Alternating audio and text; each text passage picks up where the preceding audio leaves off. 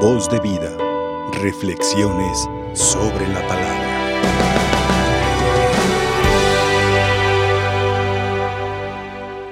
Queridos hermanos, hoy el Señor nos regala una palabra muy importante después de haber pasado el día de Pentecostés. Ah, en el libro del Sirácides o eclesiástico nos dice, infunde tu temor. Uno de los dones del Espíritu Santo es el temor de Dios, no el tenerle miedo a Dios, sino el temor de Dios. Lo que ya en el tiempo de la sabiduría, del libro del eclesiastés y del eclesiástico, de los salmos, del levítico y de, este, en cierta manera, de la lírica, ya el mismo Espíritu de Dios eh, abonaba su presencia en la humanidad. Hoy pedimos al Señor que nos dé ese don de su Espíritu para poder vivir con justicia y misericordia nuestra vida. Si no podríamos caer en la tentación de Juan y Santiago. Señor, concédeme estar yo a tu derecha o a tu izquierda, concédeme tener este puesto, concédeme estar a cargo de, pero el resultado no lo sabemos. Solamente lo pedimos. Ciertamente Jesús nos lleva en una pues pedagogía de lo que es no caer en buscar un poder, más bien buscar el servicio. Por eso dice la primera lectura, infunde tu temor a las naciones.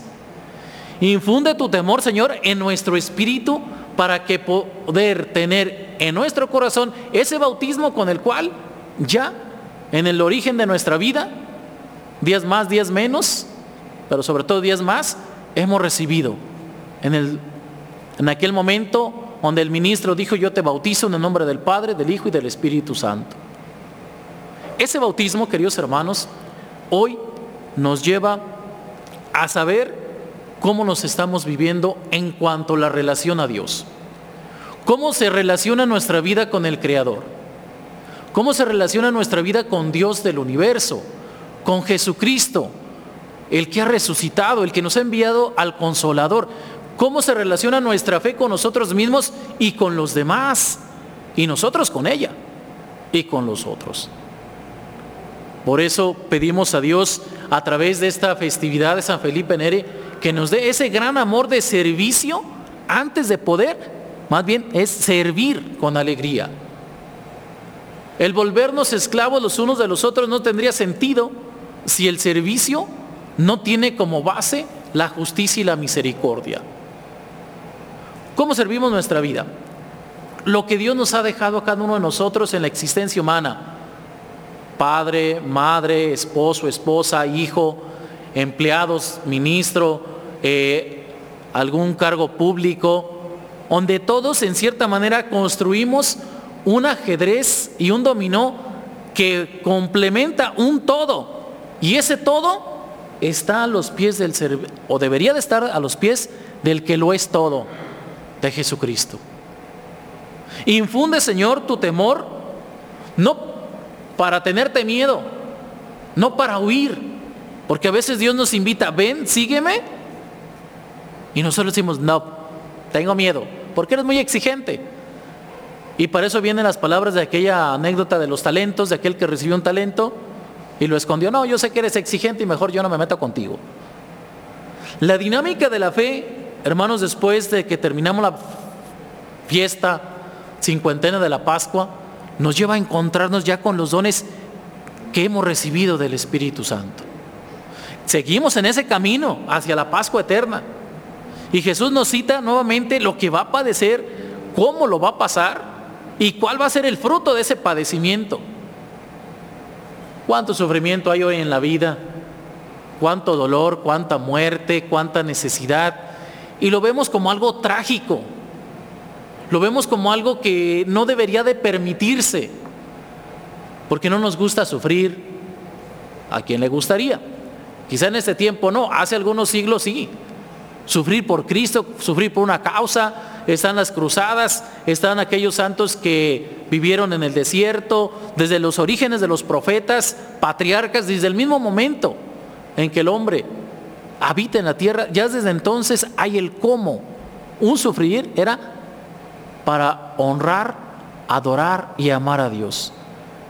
Y los profetas lo dicen muy claramente, Señor, no haz que tu poder, este milagro, esto que vas a hacer, sea para que todo el mundo te conozca. Y es el Salmo dice, Señor, haznos reconocer tu misericordia, ver tu poder, tus maravillas. Pues hoy les invito, hermanos, que veamos las maravillas de Dios en nuestra vida. Que veamos ese camino hacia la Pascua eterna, pero el día al día comprometidos con nuestra fe, con el servicio humilde y misericordioso y nunca al margen de la justicia. Siempre con justicia. Por eso los otros diez discípulos, oye Señor, pues ¿cómo va a ser? Estos te piden eso y nosotros ¿dónde vamos a quedar? Vamos a quedar allá a la puerta de la entrada de la eternidad y ellos allá a tu lado. ¿Por qué ellos sí, nosotros no? Y Jesús nos engancha. A ver, si quieren ser el primero, que sea el servidor de los demás. ¿Quieres ser el primero en tu familia? Sé el que lo sirve. ¿Quieres ser el primero en la fe? En el servicio público, sé el primero que dé testimonio. ¿Quieres ser el primero en estar cerca de Dios? Purifica tu corazón y acércate a Él. No le tengas miedo. Al contrario, que vengan esos dones del Espíritu Santo para continuar. Por eso ya el Espíritu Santo dirige la obra de la iglesia. Por ahí, algunas veces, eh, en cierta manera, hemos, nos preguntamos quién dirige la iglesia.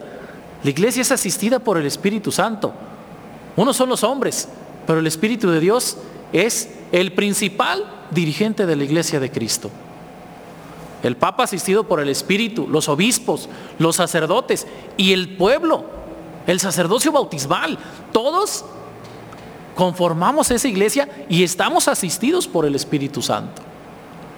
Por eso, queridos hermanos, que nuestro corazón se inunde de esa alegría y de ese amor de estar en el Señor. Señor, como diría por ahí en otra parte de la Sagrada Escritura, no quiero oro ni plata, quiero servirte. Ah, cuando dice Pedro, yo no tengo oro ni plata, pero tengo a Jesucristo. El libro de los Hechos de los Apóstoles, la primera semana de la Pascua, en la lectura del, que se leía en ese tiempo. No tengo oro ni plata, pero tengo a Jesús de Nazaret. En aquel que le pedía algo, en aquel paralítico.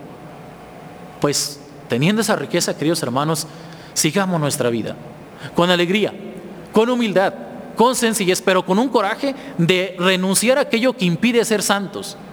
Con un coraje que, nos haga renunciar a aquel pecado que no nos ha abandonado o que no lo hemos sabido dejar o que eh, somos muy amigos de ese pecado. Todos sabemos qué es lo que tenemos que trabajar en nuestra vida. Y con esa vida que Dios nos ha bendecido, con esa vida que Dios nos ha dado, podemos llegar a ser santos. Tenemos hoy a San Felipe Neri, los mártires, el 21 de este mes pasado, 21 que celebramos los mártires que anunciados por San Juan Pablo II el 21 de, mayo del 2000, el fruto de la persecución religiosa, de la ley Calles. tenemos tanto fruto, ¿y por qué no lo aprovechamos? Hoy se me figura esto como cuando vas al mercado, válgame una comparación un poco técnica y plástica, no nada que ver con la realidad que teniendo la fruta la más hermosa, la más buena, y no porque esté encima para comprarla, sino la mejor, vayamos por lo que solamente dura un momento, que la primera refrigerada se acabó o no te sirve para un segundo día. El mejor fruto está siguiendo a Dios, en el Espíritu, dar fruto abundante, pero desde ti, nunca desde los demás, siempre en primera persona, en el singular del primero de indicativo, primera persona, yo. Yo, Señor, quiero recibir tu espíritu, quiero recibir tu palabra, quiero recibir tu llamado para seguirte y dar fruto. Y ese fruto permanezca en el testimonio de todos los días. Por eso, queridos hermanos, no tengamos miedo. El Señor nos invita a estar con Él. El Señor nos invita a seguir con Él. Y algún día gozarlo en la eternidad. Que así sea. Voz de vida. Reflexiones sobre la palabra.